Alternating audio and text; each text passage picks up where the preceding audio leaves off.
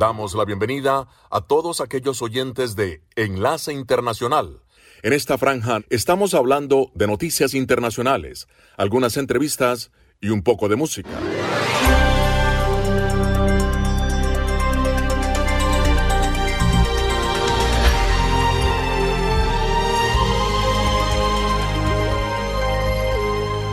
Resumen de noticias para hoy. El gobierno federal de Estados Unidos permaneció abierto el domingo con la financiación asegurada hasta mediados del mes de noviembre, pero las luchas políticas internas entre los legisladores republicanos en torno a las votaciones para mantenerlo en funcionamiento no hicieron más que intensificarse. El congresista republicano, quien es conservador, Matt Gaetz, de Florida, señaló en programas de noticias el domingo que esta semana intentaría destituir al quien es presidente de la Cámara de Representantes, al republicano Kevin McCarthy, líder de la estrecha mayoría republicana en la Cámara Baja. Esto tiene lugar después de que McCarthy, en un brusco giro el sábado, aprovechó un bloque casi unánime de legisladores demócratas de oposición que votaron para evitar un cierre parcial del gobierno. El paquete excluye la ayuda hacia Ucrania, una prioridad de la Casa Blanca a la que se opone un número creciente de legisladores republicanos. Gitz ha acusado a McCarthy de incumplir las promesas hechas a los legisladores de extrema derecha cuando McCarthy se convirtió en el presidente de la Cámara de Representantes en enero de recortar el gasto gubernamental a los niveles anteriores a la pandemia del coronavirus en el año 2020 y no aprobar una legislación clave con votos demócratas. Enlace Internacional con la Música.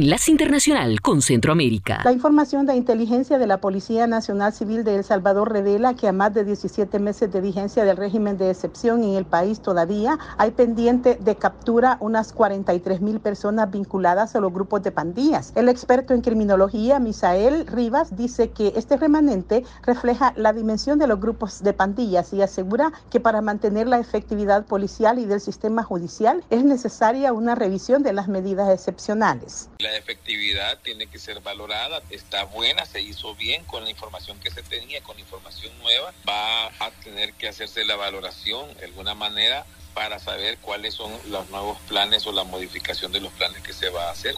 Representantes de organizaciones no gubernamentales sostienen que la persecución contra las estructuras criminales debe ser contundente. Sin embargo, recuerdan que las autoridades deben investigar los abusos ocurridos en detenciones arbitrarias y en procedimientos erróneos. Ivania Cruz, abogada del Comité de Familiares de Detenidos, dijo que han pedido que en el marco de la Ley de Protección de la Niñez se investigue los casos de mujeres que fueron capturadas embarazadas y dieron a luz en la cárcel, obligadas a tener a sus recién nacidos en precarias condiciones. No teniendo controles médicos a estos niños y que tampoco a las mujeres embarazadas lo tuvieron. No estamos solicitando el hecho que solamente puedan ser liberados los niños y niñas. Estamos solicitando que estos sean junto con su madre. En el marco de los más de 17 meses que cumple el régimen de excepción, las autoridades ordenaron la captura y abrieron un proceso judicial contra un sargento que privó de libertad y violó a una menor de 13 años en una zona rural en el sur del país y contra cinco soldados que golpearon y amenazaron a las personas que acompañaban a la menor para que no denunciaran el caso. Escuchan Enlace Internacional, conectando a Washington con Colombia y el mundo por Melodía Estéreo y melodíaestéreo.com.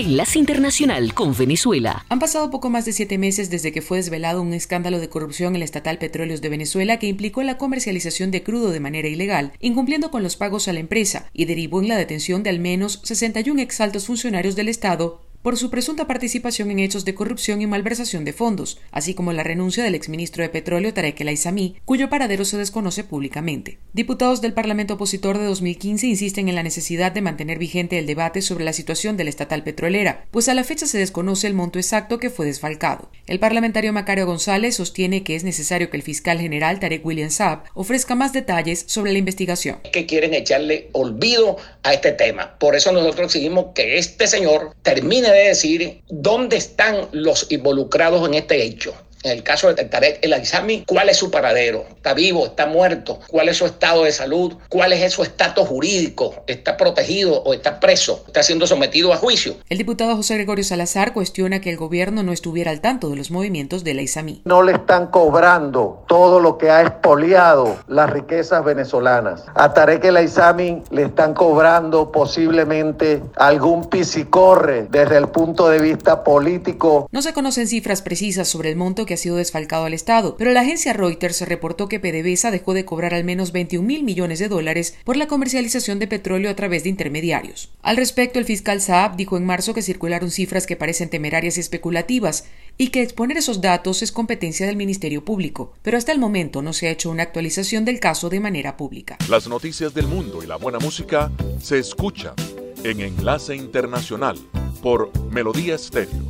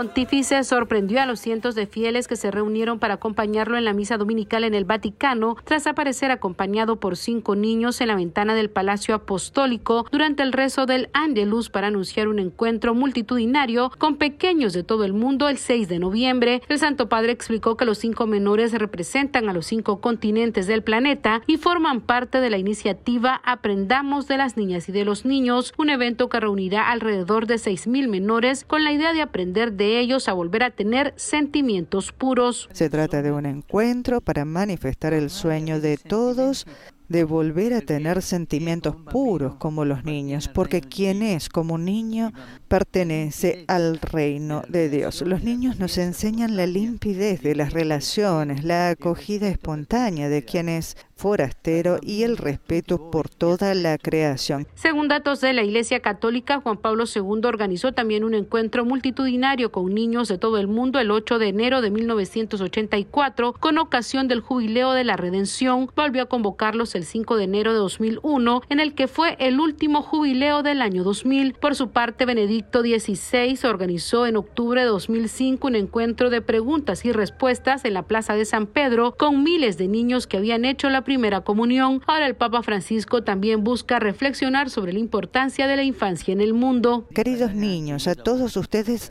los espero para aprender yo también de ustedes. Por su parte, el padre Enzo Fortunato de la Orden de Franciscanos Conventuales explicó que el evento es patrocinado por el Dicasterio para la Cultura y la Educación y que muchos de los niños que van a participar provienen de las zonas más difíciles, pobres y significativas del planeta. Están escuchando Enlace Internacional por Melodía Estéreo y melodíaestéreo.com. Ebony and ivory live together in perfect harmony. Side by side on my piano keyboard. Oh Lord, why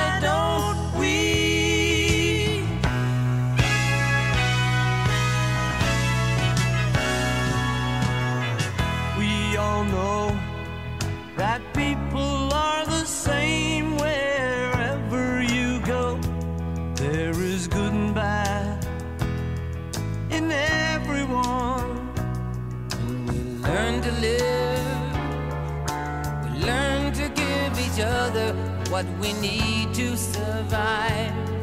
Together alive.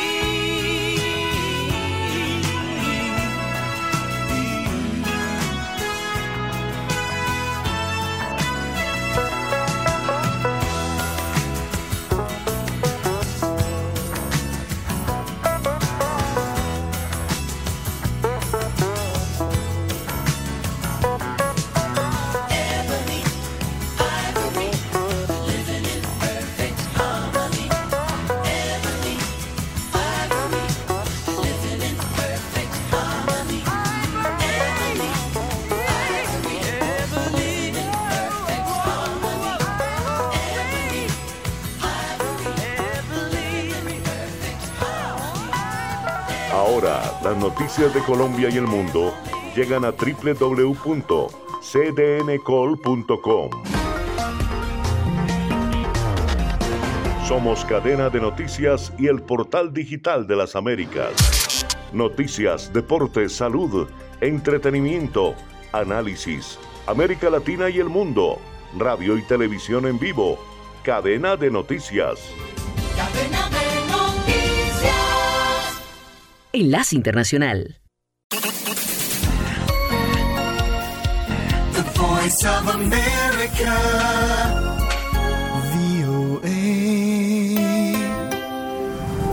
Desde Washington, conversando con la voz de América. Saludos a nuestra cordial audiencia. Soy Yoconda Tapia y hoy planteamos el tema de la lucha contra el contrabando de drogas en el que ahora se incluye como una de las preocupaciones más importantes el tráfico de fentanilo. Autoridades estadounidenses extraditaron hace algunos días a Ovidio Guzmán desde México. Él es uno de los hijos de Joaquín El Chapo Guzmán y junto a sus hermanos son acusados de ingresar grandes cantidades de droga al país. Para analizar los escenarios que podría presentar este juicio, Sara Pablo entrevista en México al experto en seguridad y analista político David Saucedo. ¿Qué interpretación le da a los cargos imputados a Ovidio Guzmán relacionados con el tráfico de drogas y lavado de dinero? Se podría esperar que diera información incluso sobre las actividades ilícitas de sus hermanos. Pues ponen el énfasis en la producción, comercialización, venta al menudeo de fentanilo. No hay muchos datos al respecto. Lo poco que se ha filtrado en la prensa apuntan a que el gobierno de los Estados Unidos construyó una narrativa de combate al, al fentanilo, identificó al cártel de Sinaloa y a los Chapitos como un grupo que está introduciendo grandes cantidades de esta sustancia a los Estados Unidos junto con el cártel Jalisco Nueva Generación. De hecho, los Chapitos reaccionaron mediáticamente con una carta, tú la recordarás, una carta abierta en donde trataban de deslindarse de estas acusaciones, pero por supuesto que ellos están directamente involucrados en la importación de precursores químicos, en la fabricación de fentanilo eh, aquí en México, en su exportación, en su distribución al menudeo en ciudades de Estados Unidos. Así que me parece que los Estados Unidos van a hacer de este caso eh, en contra de vídeo una especie de caso emblemático eh, con relación al esfuerzo que está realizando la administración actual en contra del problema de la ingesta del fentanilo. En México seguiría la búsqueda de los demás hermanos. Por un hecho. Me parece que el cártel de Sinaloa en el pasado, en los casos de Emma Coronel y del hijo del Mayo Zambada, ya dieron información acerca de otros integrantes del cártel en una especie de acuerdo con los demás integrantes del mismo. Y yo estoy casi seguro que, por ejemplo, las tareas encomendadas a la responsabilidad de Ovidio ya están en manos de, unos, de otros subalternos desde hace tiempo ante la posibilidad de que Ovidio fuera capturado debido a la cacería que se lanzó en contra de él por parte de las autoridades de ambos países. Así que yo sí doy por un hecho que Ovidio va a entregar a los norteamericanos eh, rutas, eh, seguramente cuentas bancarias, información acerca de socios del cártel de Sinaloa, nombres de autoridades corruptas de ambos, de ambos lados de la frontera que colaboran con el cártel de Sinaloa. Esto con un, en un intento de obtener reducciones de sentencia. Seguramente esto ya lo conversaron en la cúpula del cártel y se apega más o menos al esquema que ya han utilizado eh, otros integrantes de, la organización, de esta organización criminal para reducir eh, eh, las penas en Estados Unidos o bien para obtener eh, condiciones carcelarias eh, favorables, eh, no estar incomunicados, no estar en, en prisiones que les aíslen socialmente por completo, que se les respeten algunas cuentas bancarias, otras definitivamente las tienen que entregar que no se lancen denuncias en contra de integrantes de su primer círculo familiar. Es decir, se trata de una serie de acuerdos que los eh, narcotraficantes en México logran con los Estados Unidos una vez de que ya ingresan al sistema carcelario norteamericano. En México seguiría la búsqueda de los demás hermanos. Es difícil saberlo. Eh, Durante la primera mitad del sexenio de Andrés Manuel López Obrador hubo una actitud de brazos caídos, una actitud laxa en contra del cártel de Sinaloa y una actitud persecutoria y punitiva en contra del cártel Jalisco Nueva Generación. Fue Washington el que empezó a presionar al gobierno de México para que equilibrara el marcador. En, México incluso, como tú recordarás, hubo momentos icónicos como el saludo de Andrés Manuel López Obrador a la mamá del Chapo, que daban una muestra de que el gobierno federal tenía una actitud de brazos caídos en contra del cártel de Sinaloa, tal y como ocurrió, por cierto, en el sexenio de Felipe Calderón. Entonces, ¿qué, qué sigue en el futuro? Pues los demás integrantes de, este grupo de los Chapitos, por supuesto que están en la mira, por supuesto que están en las listas de la DEA, de las autoridades en los Estados Unidos. Habrá que ver si se mantiene este esfuerzo como conjunto de cooperación. Hasta hace poco supimos, finalmente se confirmó lo que ya intuíamos, que la DEA tuvo una colaboración activa en la localización y captura de Ovidio en el episodio popularmente conocido como Culiacanazo. Y ahora en esta segunda etapa yo no tengo pruebas, pero tampoco tengo dudas de que los norteamericanos también se activaron, estuvieron presentes en esta aprehensión. Yo supongo que siguen y están en lista los demás hermanos de Ovidio Guzmán y que seguramente serán el objeto de estrategias como las que se desplegaron recientemente para la captura de Ovidio. Muchas gracias por su tiempo. Gracias a ti, Sara. Era Sara Pablo, entrevistando al analista político y experto en seguridad David Saucedo, poniendo en perspectiva la extradición de Ovidio Guzmán para responder a cargos de tráfico de drogas de México a Estados Unidos. The voice of America.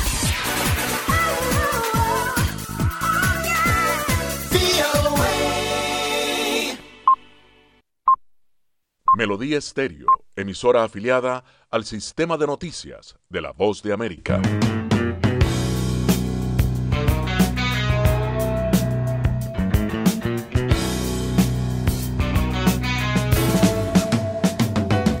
Whenever I see your smiling face, I have to smile myself because I love you.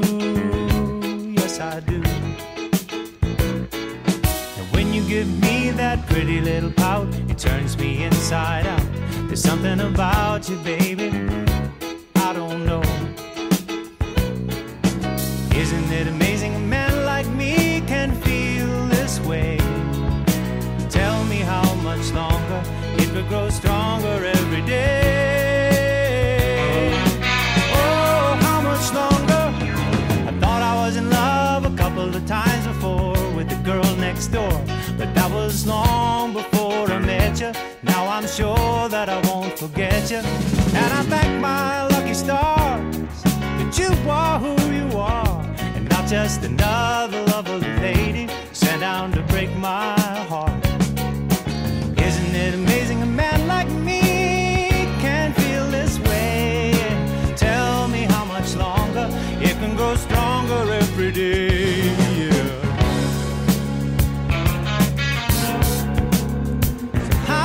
longer?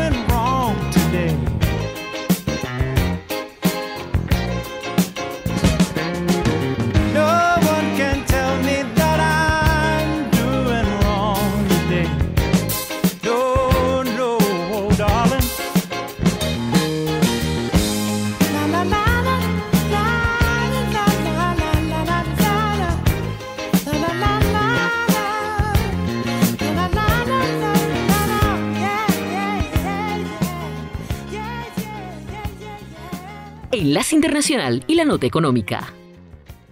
Al reunirse con funcionarios en Taiwán, la gobernadora de Arizona, Katie Hobbs, dijo que no esperaba más retrasos en la apertura de una planta de chips construida en Phoenix por Taiwan Semiconductor Manufacturing Company o TSMC. En julio, TSMC había anunciado que trasladaría la apertura de la planta de 2024 a 2025 debido a la falta de trabajadores especializados. Es una de las dos plantas que TSMC ha planeado construir en el estado con un costo total de 40 mil millones de dólares. Hobbs dijo que Arizona estaba orgullosa de albergar las operaciones de fabricación de TSMC en Estados Unidos. Arizona y Taiwán compartieron una sólida asociación basada en tecnología avanzada e ideales comunes. Este vínculo se ha forjado a lo largo de décadas de apoyo mutuo e incluye colaboración cultural, económica, académica e incluso de defensa nacional.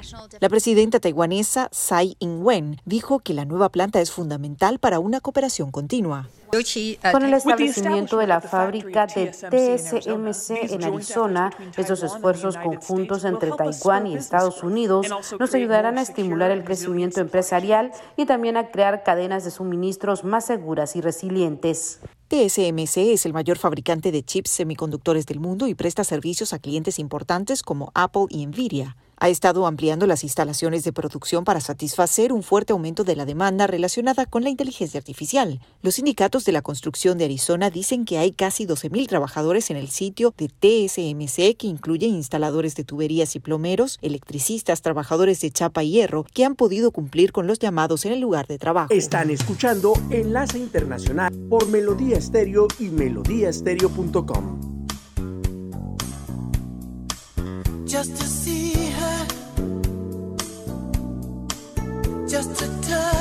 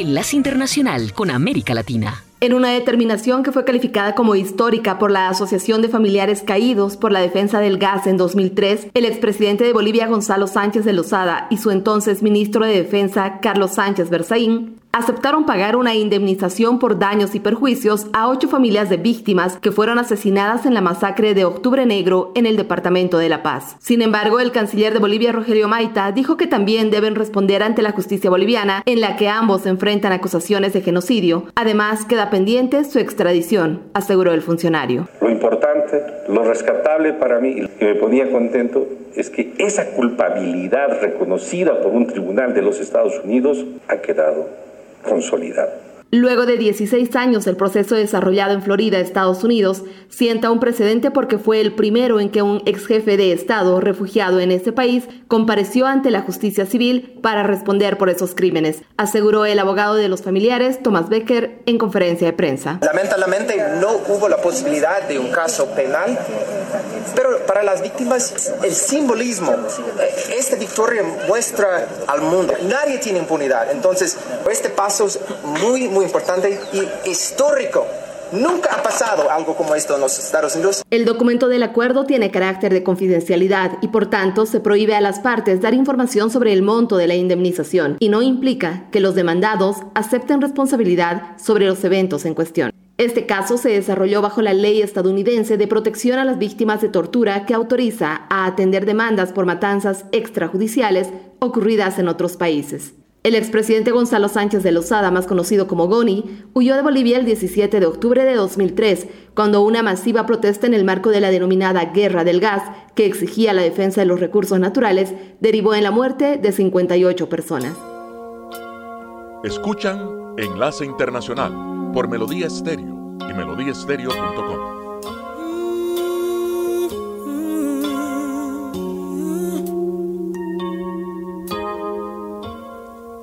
used to think that love was just a fairy tale.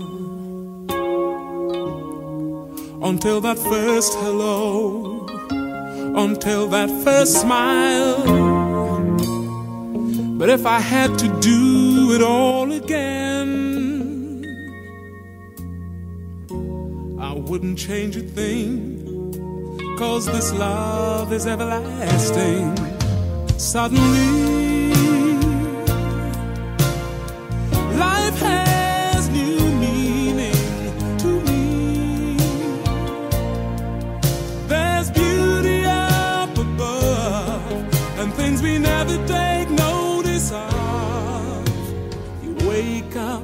suddenly you're in love.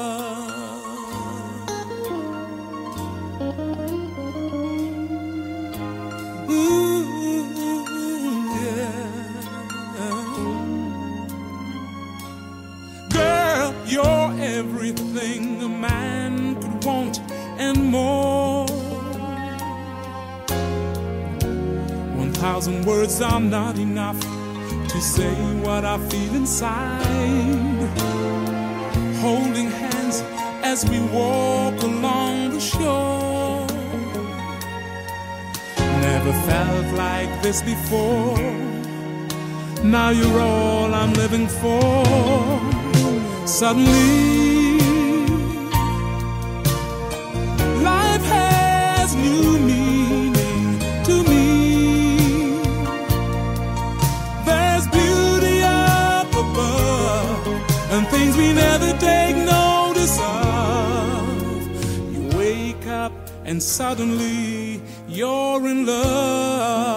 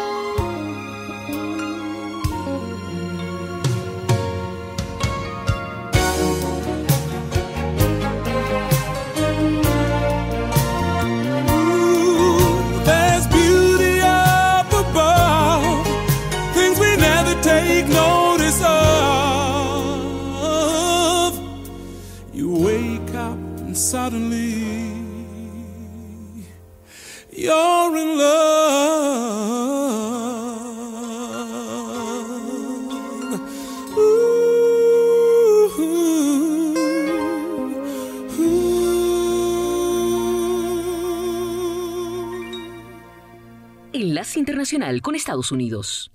Este lunes 2 de octubre se da inicio a un nuevo mandato de la Corte Suprema de Estados Unidos y son varios los asuntos que el máximo tribunal deberá afrontar durante este periodo. Entre ellos destacan casos importantes relacionados con el derecho a portar armas, el posible recorte al poder de las agencias federales, la regulación de las redes sociales en varios estados, los distritos electorales sugeridos por los republicanos, así como una larga disputa sobre la disponibilidad y accesibilidad a la píldora abortiva en algunas regiones del país. Según la agenda del selecto grupo, el primer caso que se tratará será el de la sentencia de un delincuente no violento relacionado con drogas en el estado de Iowa. Sin embargo, algunos especialistas consideran que el primer examen intenso para los juristas será el mismo martes cuando analicen un desafío constitucional relacionado con la estructura de financiamiento de la Oficina de Protección Financiera del Consumidor, la principal agencia de vigilancia de las finanzas del consumidor de Estados Unidos.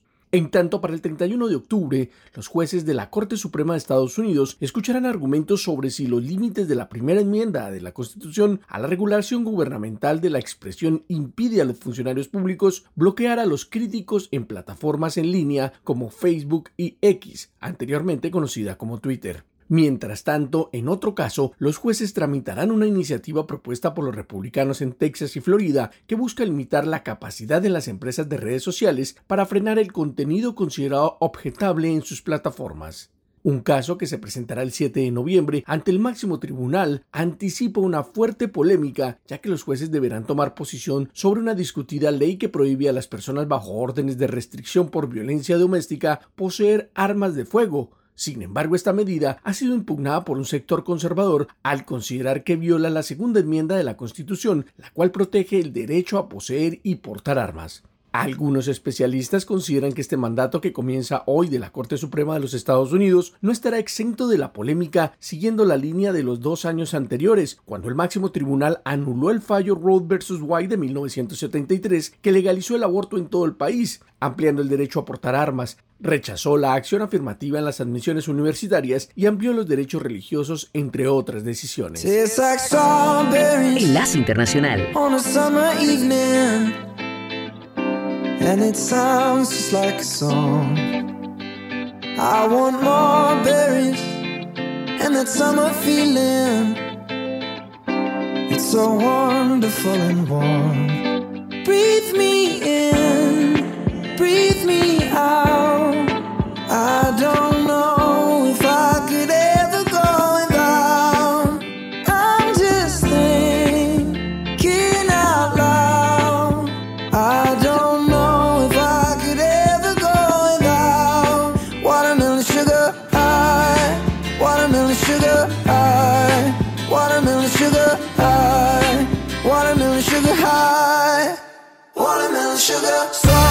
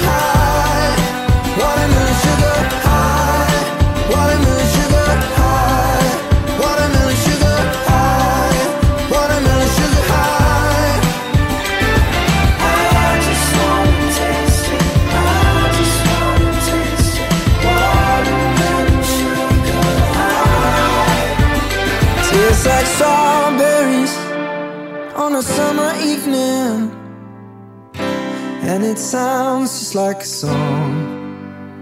I want your belly and that summer feeling. I don't know if I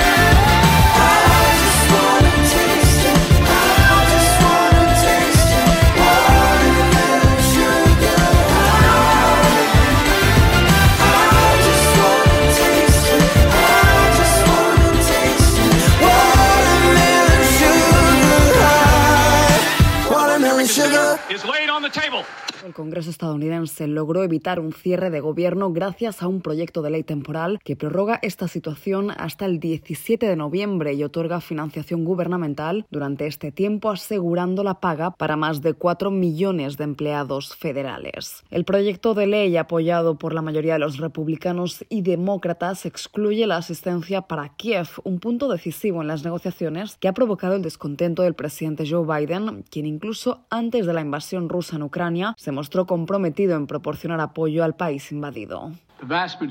La gran mayoría de los dos partidos, lo diré de nuevo, demócratas y republicanos, en el Senado y la Cámara, apoyan a Ucrania en la brutal agresión que les está lanzando Rusia. Dejen de jugar a juegos. El mandatario aseguró estar harto y cansado de la política arriesgada de los legisladores en Washington y que casi llevó al cierre de gobierno e instó a sus colegas republicanos a avanzar a fin de acordar un presupuesto anual y evitar otra crisis en noviembre. Paralelamente en Kiev, los ministros de Relaciones Exteriores de la Unión Europea se reúnen en un encuentro histórico. Allí el alto representante de la política exterior de los 27, Josep Borrell, se unió al llamado de Biden e instó a los legisladores estadounidenses a considerar sus acciones de retirar el apoyo financiero a Ucrania. En tanto, esta es la primera ocasión en la que los ministros se reúnen fuera de territorio común con el objetivo de reafirmar su solidaridad y apoyo con el pueblo ucraniano. Enlace Internacional con el Entretenimiento. Taylor Swift ahora se convirtió en la primera artista en Spotify en alcanzar 100 millones mensuales de oyentes. Entre tanto, su nueva película de Iras Tour llegará directamente a las salas de cine gracias a acuerdos con cadenas de cine como AMC. El filme sobre la gira de conciertos se estrena el viernes 13 de octubre. La preventa de boletos logró 26 millones de dólares en las primeras horas solo en la cadena AMC, superando el récord previo de Spider-Man No Way Home. La película también se exhibirá en cadenas como Cineplex y Regal en todo Estados Unidos. Real Sports de Brian Gumbel en HBO dejará de transmitirse después de 29 temporadas al aire. El programa ha ganado 37 premios Emmy Sports. Gumbel, de 74 años, ganó un premio a la trayectoria en los Emmy Sports a principios de 2023. Real Sports también ganó un galardón Peabody. El actor Jeff Daniels habla de su vida y su carrera artística en una autobiografía en audio en los 12 episodios de Alive and Well Enough. El actor, músico y dramaturgo explora sus influencias, opiniones y ofrece reflexiones sobre todo lo que el oyente y él se puedan imaginar. La carrera de Jeff Daniels experimentó un renacimiento con The Newsroom de Aaron Sorkin y en Broadway con To Kill a Mockingbird.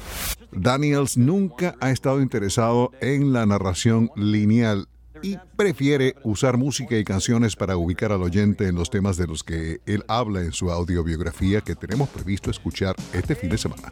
Está en cartelera la tercera entrega del Equalizer con Denzel Washington y dirigida por Antoine Fuqua. Esta tercera parte de la franquicia con Denzel como el asesino Robert McCall tiene lugar en Italia, país que el actor visita todos los años. Equalizer 3 fue filmada en los estudios Cinecittà de Roma y en Nápoles, entre otros lugares. Se cumple un nuevo aniversario del fallecimiento de la cantante y actriz Laura Branigan. Branigan logró éxitos a escala mundial como Self Control, Gloria y How Am I Supposed to Live Without You. La artista murió en 2004 a los 52 años de un aneurisma. These United States are confronted with an economic affliction of great proportions. Flashback con Jimmy Villarreal. Saludos, bienvenidos a nuestro flashback de hoy. El tema que voy a presentarles se llama Your Love is a King.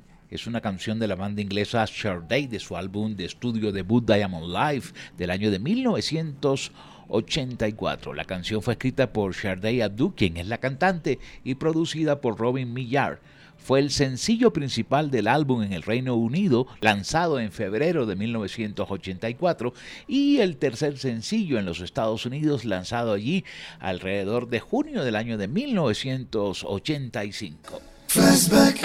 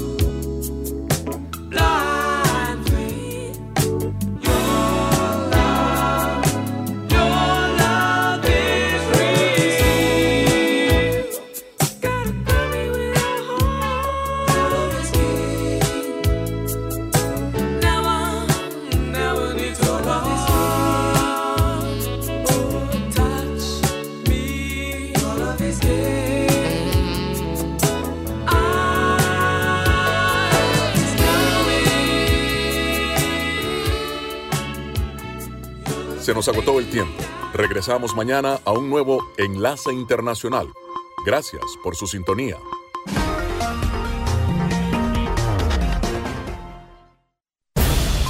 Enlace Internacional es una producción de cadena de noticias. Editores Jorge Pérez Castro y Gabriel Villarreal Ángel. Periodista Sala de Redacción de La Voz de América. Voiceover Gonzalo Abarca. Producción ejecutiva Jimmy Villarreal. Síganos en www.cdncol.com.